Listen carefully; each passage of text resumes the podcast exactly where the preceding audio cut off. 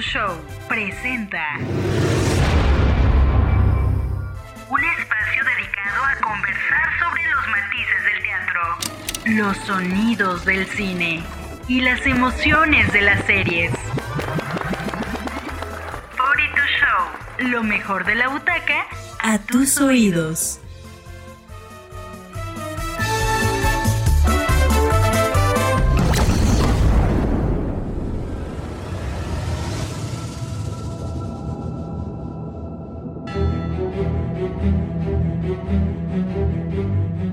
Bienvenidos a un episodio más de 42 Show. El día de hoy platicamos acerca de Valhalla Murders. Es una de las mejores series extranjeras de Netflix, uno de los thrillers más vistos eh, el año pasado y también una de las más inquietantes. Está inspirada en una historia real. Indudablemente, el Nordic Noir nos gusta, desde hace años hemos quedado prendados por esta literatura negra y por las series llenas de crímenes entre frío, nieve y con esa ventaja que contaba los asesinatos de Valhalla. La realidad ha demostrado una y otra vez que puede ser más perturbadora y misteriosa que cualquier ficción. Con el paso de los años nos hemos enterado de historias de asesinatos, desapariciones y crímenes extraños que superan a los de cualquier serie o película y muchos de ellos son tan interesantes que obviamente pues no se puede resistir llevarlos a la pantalla grande. En el caso de Netflix tenemos este que es eh, algo satánico detrás de la trilogía de Bastán, una serie de películas españolas inspirados en los libros que a su vez están inspirados en un caso de asesinato de un bebé en España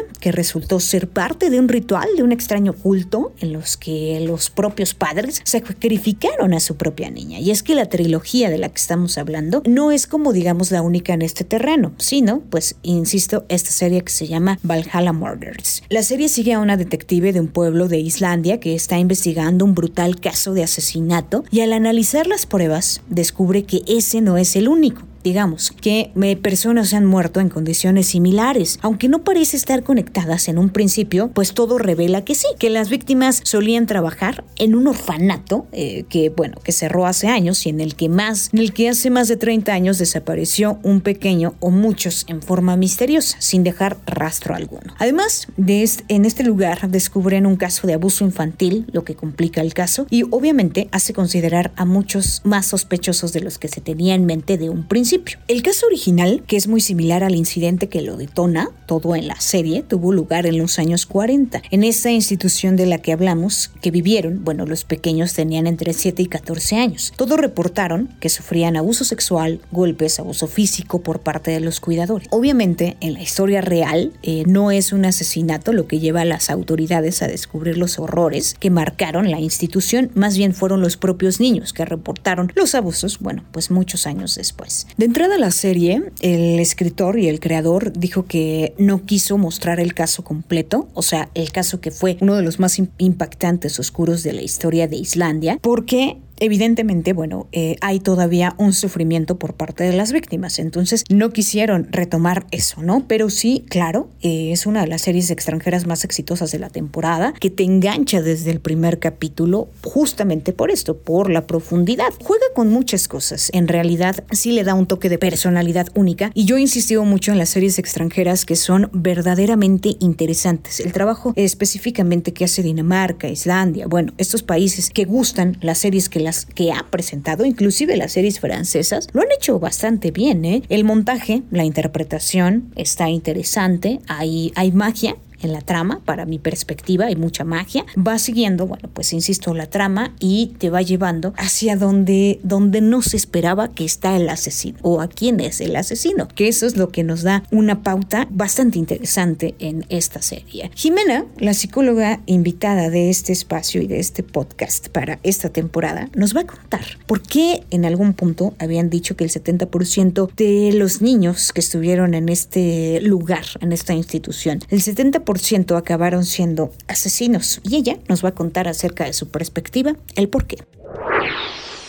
Porque estos chicos se convirtieron en delincuentes en su vida adulta. Lo que sucedió en el reformatorio de Breidablik, pues era un lugar, como su nombre lo dice, un reformatorio para delincuentes jóvenes. Entonces, estos chicos, obviamente, antes de recibir estos abusos, ya presentaban conductas rebeldes. Sin embargo, lo que se buscaba al meterlos a este lugar era obviamente reformarlos. Sin embargo, ocurrió todo lo contrario.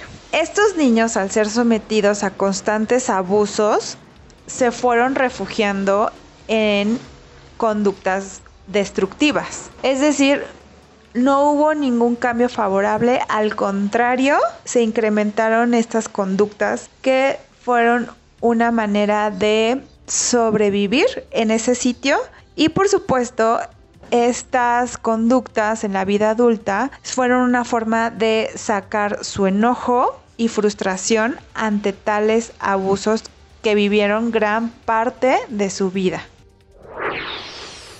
El lugar para niños se llamaba Breidablik. Se encontraba en la región occidental de Islandia y estuvo abierto hasta los años 70. El lugar cerró en 1979. El caso fue uno de los más impactantes y oscuros de la historia de Islandia.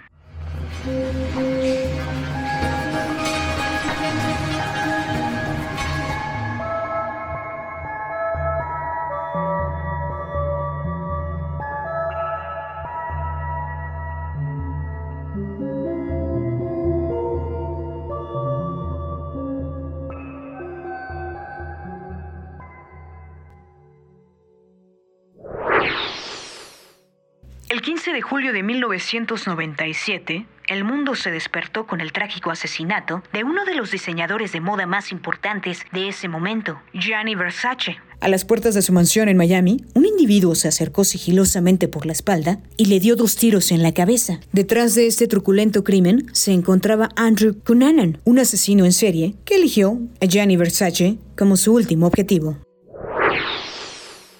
Estamos hablando de American Crime Story, el asesinato de Gianni Versace. Una de las series triunfadoras en la edición número 70 de los Emmy fue esta, la mejor miniserie dramática y el mejor actor de miniserie para su protagonista, Darren Criss, por el retrato aterrador que hace de Andrew Cunanan. Una de las series, insisto, eh, muy triunfadoras. ¿La serie de qué se basa? Bueno, de entrada se basa en el libro Vulgar Favorites, Andrew Cunanan. Este libro, que, que se publicó hace más de 20 años, justamente pues le dio pauta al señor Ryan Murphy, que hace un trabajo extraordinario en cuestión de producción, trabajo también de periodismo narrativo que se ha examinado casi por dos décadas y sin duda, pues no es una obra de ficción. Yo creo que defendió la investigación periodística que relata el libro. O sea, desafiarla, meter al espectador y darle un giro, obviamente. Hay muchas cosas muy interesantes en la serie. ¿Y quién era quién en la trama?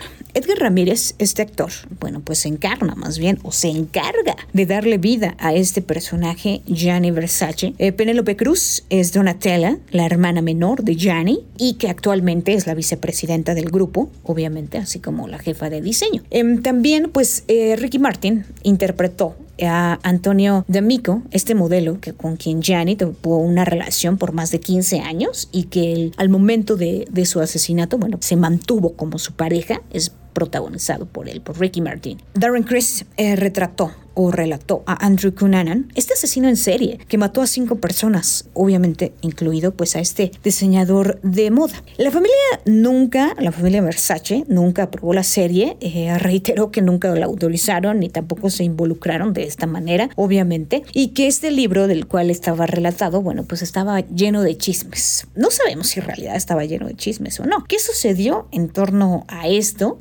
la incógnita sigue planeándose, ¿no? Verdadera razón de, este asesinato. ¿Realmente Andrew y Gianni se conocían? Eso yo creo que nunca lo vamos a saber. ¿Y quién era este personaje, Andrew Cunanan? Con una cuarta víctima a sus espaldas, Andrew Cunanan era considerado por los investigadores como un asesino en serie. En menos de 30 días había dejado huella en el crimen norteamericano. Hablando de la serie como tal, es extremadamente reveladora, consistente, entretenida, tiene detalles eh, que son pues claves yo creo y que también estos episodios o esto te adentra a hacerla un poco de suspenso. Yo creo que la calidad del guion también es bastante interesante, la dirección obviamente Ryan Murphy que está detrás de estos proyectos, American Crime que, que le ha ido muy bien y que pues falta, ¿no? A que no sé detalles de la próxima. Bueno, logra un equilibrio entre hechos y sensaciones, digamos. A mi perspectiva es una manera muy original de, de contar el asesinato porque comienza a ir hacia atrás contando la historia. Entonces hace muchas cosas bastante interesantes. Lo mejor de esta serie es la caracterización de los personajes, de los protagonistas, la tarea de investigación de la vida de Cunanan es buenísimo. Y lo peor, bueno, es que algunos episodios son excesivamente lentos, se hacen un poco tediosos justamente por esto, por esta lentitud. Pero bueno, al final mm, creo yo que es una de las series bien vistas, una de las series que también eh, muy interesantes y en estos thrillers que nos gustan y en estos thrillers que eh, es que relata la historia pues real de alguien es algo interesante cómo logran en las series, en los thrillers, eh, meterte en la piel de, asesinos, de psicópatas, de gente que realmente ni tú ni yo podríamos entender totalmente, a menos de que seas, claro, un profesional de la salud y, y lo entiendas más allá. Esta perspectiva, bueno, pues es la serie con eh, una mezcla de, eh, de esto, ¿no? De la psicología. Pero ¿quién era Andrew Philip Conanan? Desde muy niño le inculcaron dos cosas, el fervor religioso y la importancia de triunfar profesionalmente. A través de los textos de la Biblia hicieron creer al pequeño que podía ser superior a los demás, la homosexualidad, algo que no sentó nada bien a sus padres, dadas sus creencias católicas. Vamos a la perspectiva de Jimena y que nos cuente, pues, ¿quién era Andrew Cunanan? Para contestar la pregunta qué pasaba por su cabeza que mató a cinco personas, sí debemos de, entender un poco de dónde viene este Andrew Philip. Venía de una familia religiosa y conservadora.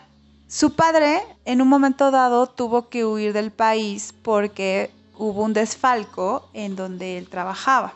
En el tiempo en el que su padre era el que se hacía cargo de la familia, obtuvo privilegios Andrew, en donde conoció la vida de la gente de clase alta.